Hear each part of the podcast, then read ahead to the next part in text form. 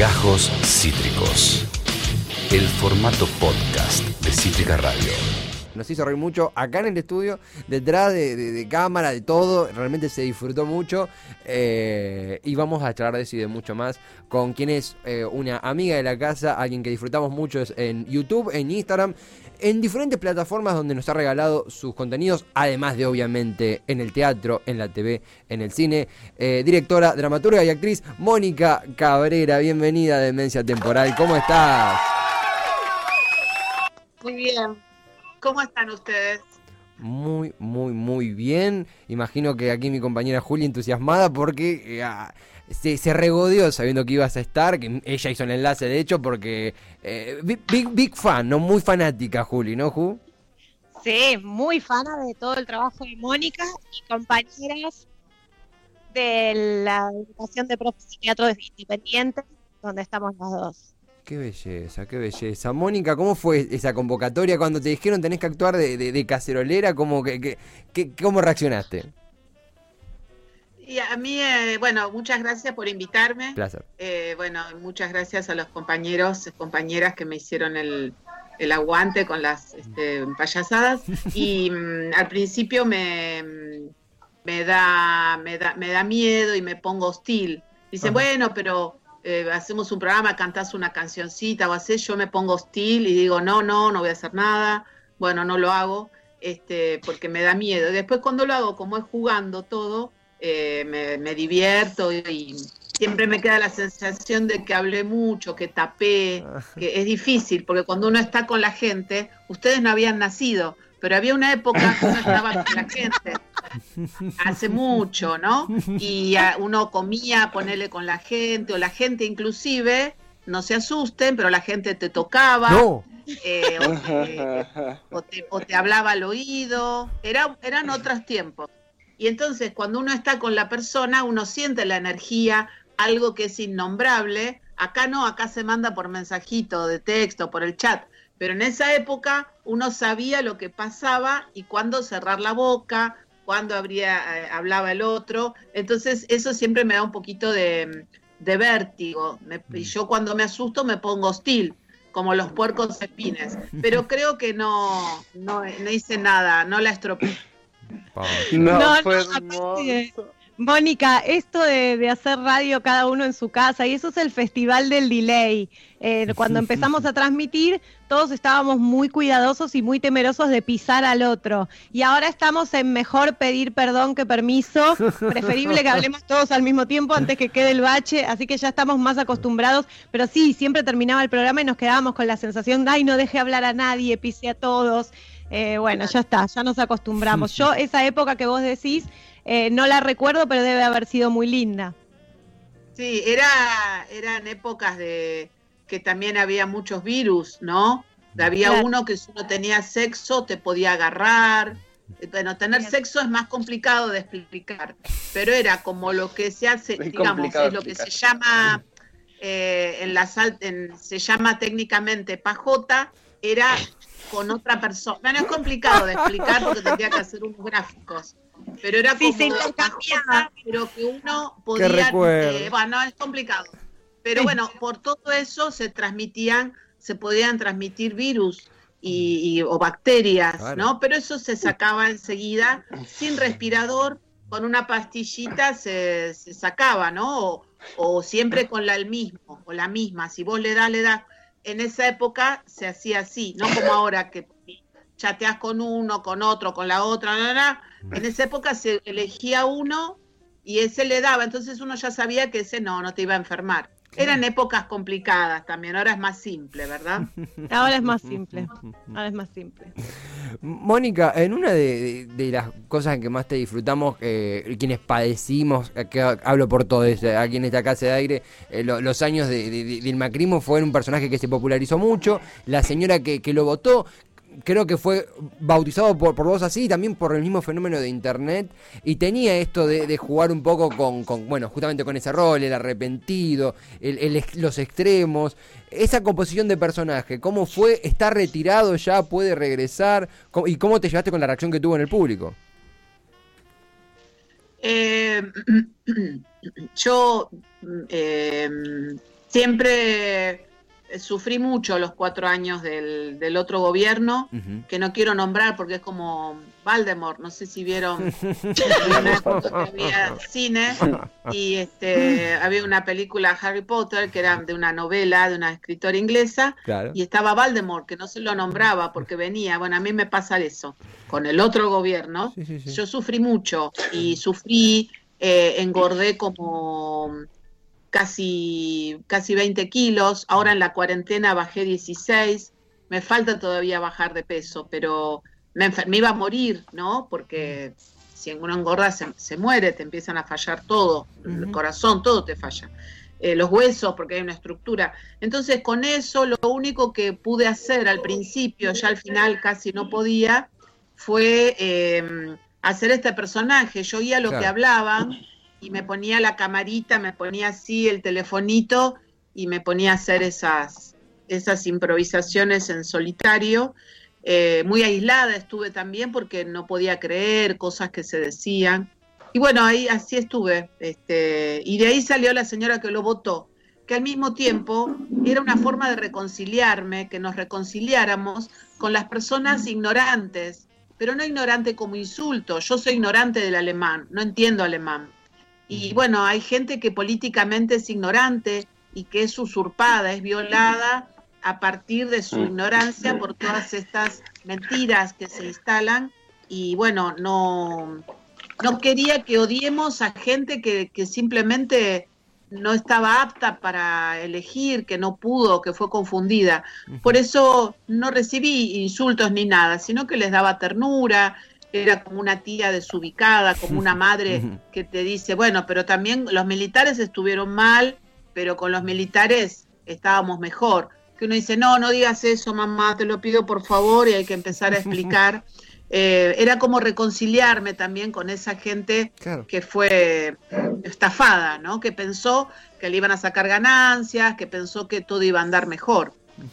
Interesante, muy interesante, muy interesante. Sí, es muy lindo Sí. en, en esos videos cuando, cuando querés definir tu extracción política y se te empiezan a, a confundir todas las cosas y me parece que es una, una imagen muy clara de lo que le pasa a, a todos estos manifestantes también actuales, o a la gente que votó a Macri o, al- o a los anticuarentena ahora, cuando un periodista les empieza a repreguntar y ahí se empieza a, a caer toda una estantería de pensamiento que ya no podés creer, que incluye el realismo mágico, la confusión política, eh, Claro. cierta ignorancia, eh, eh, un, un desinterés absoluto por el otro, la falta de empatía, es una, una ensalada muy caótica.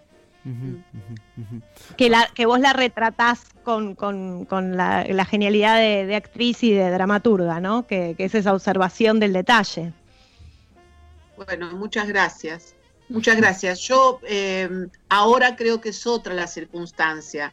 Creo que estamos en un momento de catástrofe eh, y que muchas personas han entrado en, ayudadas por la derecha asesina, no la derecha económica, la derecha asesina que defiende los intereses de un pequeño grupo de privilegiados que detentan toda la, la riqueza del mundo. Y en todo el mundo se reproducen estas personas que están atrapadas por el miedo a la muerte, por el miedo al final y que entraron en delirio, en un delirio negador de no, no sucede lo que sucede, Claro. eh, es algo que los ovnis y de esta forma consiguen, ahí volvieron los plomeros, Eh, ah, de esta forma están como subyugados. Y creo que esta cosa delirante que confundieron mi personaje con una persona real, a mí me inquietó, no me dio como qué gran actriz, me dio, estamos en una catástrofe, porque cuando venían los nazis y bombardeaban Londres, bombardeaban Londres, caían las bombas, no podían decir, no es una bomba, me están diciendo. Como esto es un, un- un código, porque un virus es un código genético, no es un bicho, no se reproduce, no tiene, no existe, es un código genético que se transmite a un gen de la persona y le, y le, le modifica el, el- el- el código al gen de uno. Bueno, es complicado también como lo del sexo. Pero eh, eh, no lo puedo ver, no hay pilas de muertos, no hay escombros, no hay fuego, no hay huérfanos, no hay gente gritando por la calle y parece que no existe. Y creo que de ahí se ha podido construir este estado de delirio en el que con el delirante no se puede hablar. Si yo entro en delirio, no, no pueden discutir, hay que dar, medicarme o esperar que se me pase el delirio y que en tanto se me pase el delirio no me lastime o lastime a otros. Digamos que ese es el mecanismo. Y em, yo espero que lo que hacemos, los videos, las charlas, ustedes, toda la gente que está tratando de informar, calme e impida que esto se expanda, porque encima de, de las 10.000 personas fallecidas que tenemos y que nada pasa, murieron 50 personas en, el, en la catástrofe de Once, murieron eh, más de 100 chicos en la catástrofe de Cromañón y era duelo nacional. tenemos cerca de 10.000 personas fallecidas y parece que, que seguimos, mm. que no pasa nada. Creo que ese es el estado de delirio. Que mm. asumir que estamos de duelo, que estamos en peligro, es insoportable. Bueno, vamos a estar todo el día. Una cosa así, bueno, ya está. Se murió la abuela, era grande. Sí, pero pobrecito, bueno, ya está. O sea, estamos eh, transgrediendo, traspasando las barreras de la humanidad. La humanidad es humanidad porque tiene compasión, porque es compasiva, porque siento que ahora dicen empatía, empatía, odio esa palabra. Pero empezaron con lo de la empatía y me hartaron. Eh, pero digamos que uno es persona porque siento lo que el otro siente, porque me, me compadezco, padezco tengo pasión por el otro, sufro por el otro, y se nos está eh, eh, tratando de quitar esa parte, ¿no? De, la humanidad. Perdón que hablo como un loro. No, no, bellísimo, bellísimo. Mónica, dijiste que te asustó cuando, cuando creyeron que tus videos eran reales. Queremos poner en contexto esta situación. Eh, fueron denunciados unos videos eh, de Mónica en Instagram, en los cuales eran eh, videos de humor, chistes, como dice ella, ahora ella aclara al final de cada video es chiste o lo pone varias veces. Decías que, bueno, y lo que pensamos es que es gente que, pensó que esto era, era real. Es, esa es la idea, que, lo denunciaron porque pensaban que era una persona difundiendo eh, una cura del coronavirus con, hecha con caca de su gato. Claro, hay gente que, mm, que le decía a la otra, no, pero mira que es la actriz, es Mónica Cabrera, es la de la novela, la de Esperanza Mía, la que estaba con Mirta Legrand, la de que decía, dale, en tratame bien. No, no es, le decían, no es, no es, estás equivocada. Eh, y gente que me fue a ver al teatro después me escribían correos pidiéndome disculpas. Y otros decían, esa mujer está loca, es una enferma mental, ¿por qué se burlan? ¿No ven que es una enferma mental? Eh, una enfermera que me insultaba y me decía, usted no sabe lo que está pasando. O sea, eh, entramos todos en, locura, en mm. psicosis. O sea, claro, lo que vos decís es que el hecho de que alguien pueda creer que ese personaje que vos haces, eh, que, vende una cura al COVID con caca de, su gato, que la gente pueda creer que eso es cierto, es, signo de que el delirio ya se instaló y que los discursos que están circulando son de un nivel de, locura. Claro, es peligrosísimo. Mm. Claro, es peligrosísimo. Y... Es lo que pasó con Hitler. Eh, porque Hitler decía algo, que la culpa la tenían los gitanos, que la culpa la tenían los judíos, que, y la, la gente más, más este, el, proletariado, digamos, apoyaba ese movimiento porque lo, eh, entraron en la psicosis de Hitler. El mecanismo es el mismo, ahora es menor, porque el, más del 51% de la gente votó a un gobierno popular. Eh, bueno, y votaron con una con un discurso, yo lo voto porque creo, no porque me da suerte o porque me lo dijo un enanito volador. Mm. No, lo voté, yo no soy peronista, pero lo voté porque me parece, hay una teoría, hay un comentario racional, hay una conclusión, hay una hipótesis. ¿Por qué voy al dentista? Creo que el dentista, yo no soy dentista, pero me lo recomendaron, me va a arreglar los dientes porque este me duele y me van a tener que sacar una muela. Bueno, hay un criterio, hay un razonamiento.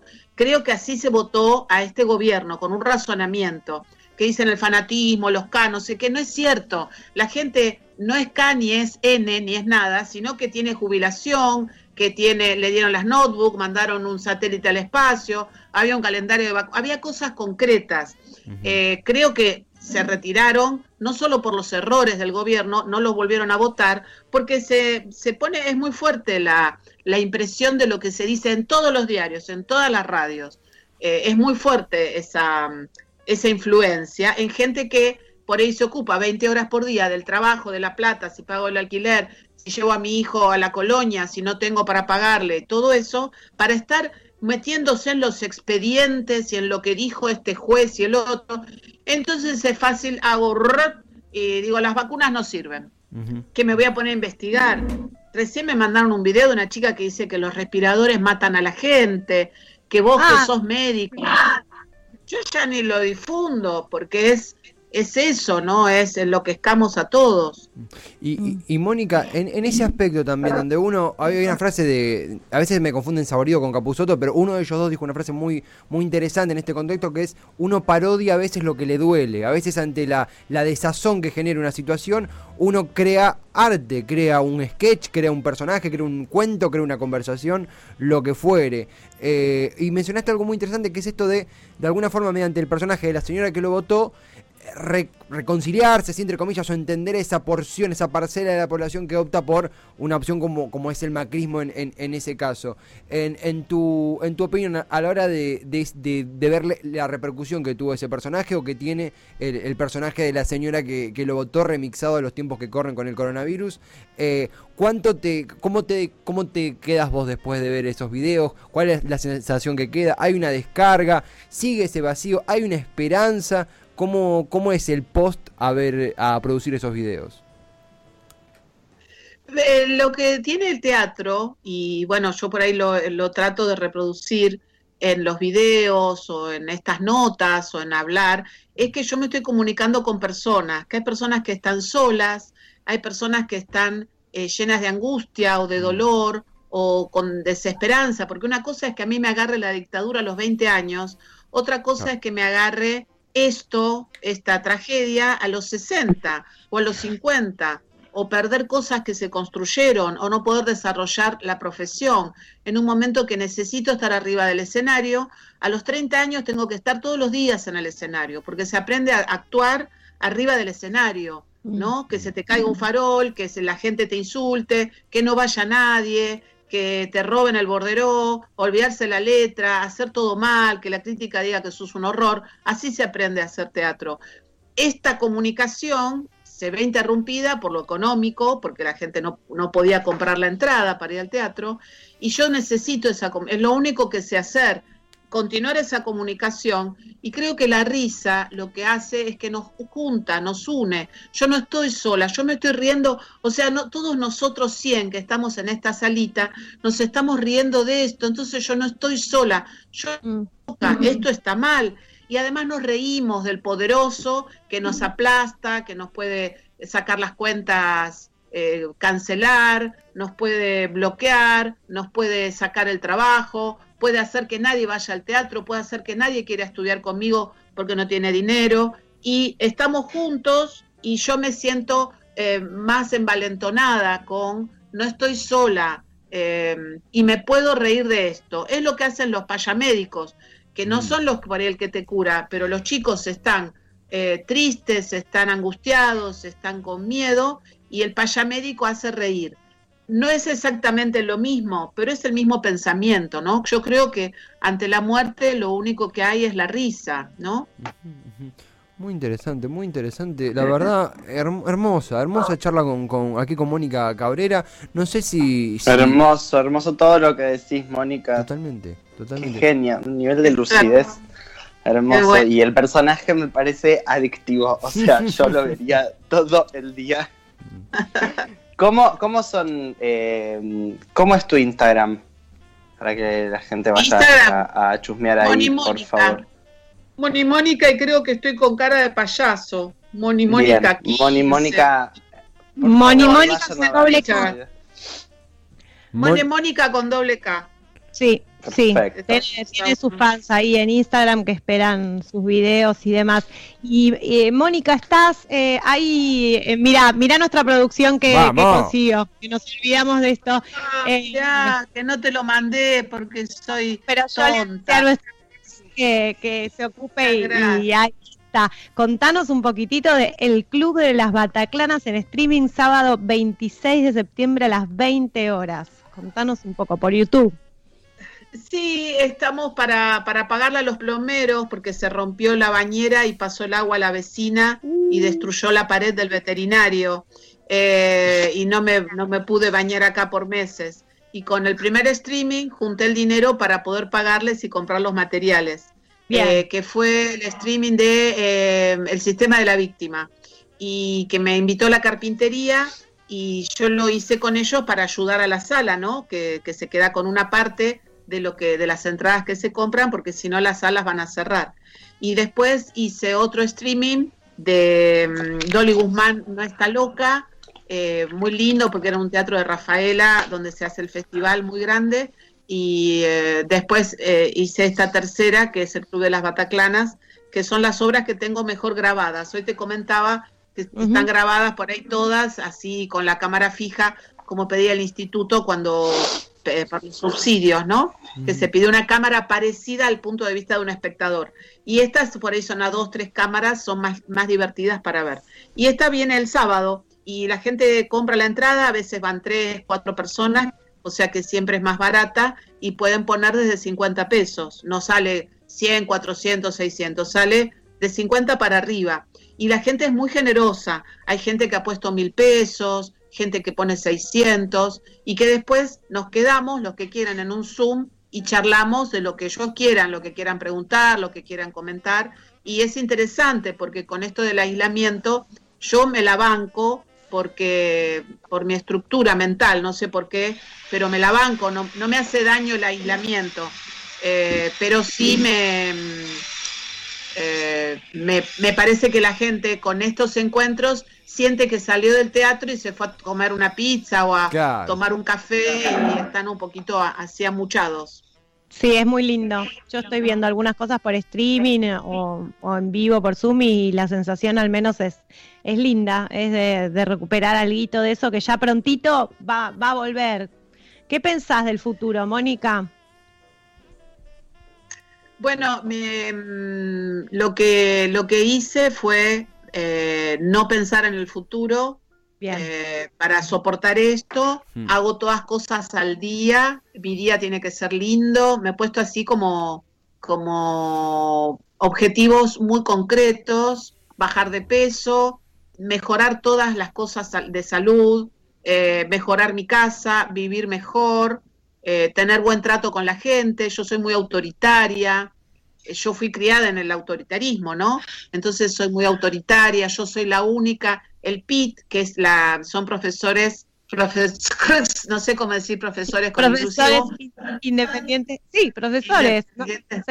No, porque dicen que, le pusieron una X porque profesores es de varones. Bueno, me tienen harta. Cuestión que profesores de teatro es un, un montón de gente y eh, ahí hay gente que que mm, no hacen lo que yo les digo, que es lo que me molesta. Entonces es una práctica, ¿no? También para mí ese lugar de callarme la boca, no decir lo que hay que hacer. Em, bueno, eso. Empezaron los los, los, plomeros. sí, se les rompió la moladora y se fueron. Y se fueron a conseguir otra moladora y la... ¡Paren con la moladora! Pero no basta de todo, basta. Basta, de todo. Eh, basta, claro. Mónica, eh, la verdad que. Perdón, Sí, perdón. Che. Están, con todo, están che. El de la máquina, para un minuto. Estoy en directo. No hay caso, ¿eh? Es hermoso. Bueno, Voy a cerrar la ventana, perdón. Tranqui, tranqui. Cosas que pasan, estamos en vivo con Mónica Cabrera en plena eh, construcción de nota. Eh, una charla hermosa, una, una, intercambio bellísimo. Eh, ahí la escuchamos de. La escuchamos de fondo con, con intercambio Quiero, ver Todo. Quiero verla hablando con los ploquitos. Hermoso, esto es radio en vivo. Ahí la escuchamos. Mónica, ¿no estás ahí? ¿Nos escuchás? Sí, ya volví ya volví. Bienvenida de vuelta. Le dije que parara un poco, me dijo, sí, paro. Como que no, no sabía. Eh, no sé, debe pensar que estoy haciendo un juego, un, jugando al Pac-Man. No, sobre el futuro. Yo creo que el futuro va a ser lo que hagamos ahora. Es como hago un pozo para poner un árbol, hago un pozo para poner cimiento de una casa, hago un pozo para tirarme adentro, hago un pozo para tirar un cadáver, mm. hago un pozo para quemar la basura, hago un pozo para esconder un tesoro. O sea, ese pozo va a ser lo que uno haga. Yo creo que el futuro depende de lo que hagamos ahora, ¿no? Entonces no sé cómo va a ser. Yo voy viendo qué estamos haciendo. ¿El pozo para qué? Yo no, estamos haciendo un pozo muy bueno. ¿Para qué? Y creo que eso es lo que, la metáfora más breve que se me ocurre hacer. Sabiduría. Bellísimo. Mónica, nos has abierto el alma, la mente y el corazón. Gracias por, por este intercambio hermoso, gracias por, por todo el servicio que has hecho, desde cacerolear hasta, hasta hablar con los muchachos, muchachas, muchachas de la construcción. La verdad, una nota inolvidable. Gracias de verdad, Mónica. La cara, la cara del plomero de voy a llorar. Pobrecito. corto. Son unos plomeros que quieren trabajar todo el tiempo. Claro. Entonces han venido todos los días nunca fallaron. Este, Muy bien, he tenido suerte. Bueno, chicos, les agradezco, ha sido un placer hablar con ustedes. Em, siempre hablar hace que el pensamiento se materialice, porque uno dice en voz alta lo que piensa y se cierran ciertas cosas. Creo que es buenísimo hablar, hablar con los otros y que mi perro eruptó. no sé si oyeron. El perro erupta, me boicotean la carrera. Claro. Eh, no, boicoteo como un señor. Pensé que se había acostado en el sillón el, el plomero. Bueno, discúlpenme, es todo un, es todo un gran, un gran vodevil. Eh, pero bueno, es bueno hablar. Es bueno hablar y que, a uno le lleven la contra y tener que sostener un punto de vista o aprender a ceder, es bárbaro hablar. Así que siempre que me necesiten, yo seguramente después van a arreglar el techo y después viene la perra y ladra, así que cuando quieran. Mónica, gracias, gracias, muchas gracias. Muchas gracias. Espectacular. Increíble, no hay palabras, surrealista, hermosa charla con Mónica Cabrera. No podemos hacer más que con una sonrisa oreja a oreja ir a un corte musical, agradecerle a ella por el, regalo que nos obsequió para arrancar la semana, la verdad, pensando, alegres, contentos. Esto fue Gajos Cítricos. Encontrá los contenidos de Cítrica Radio en formato podcast en Spotify, YouTube o en nuestra página web.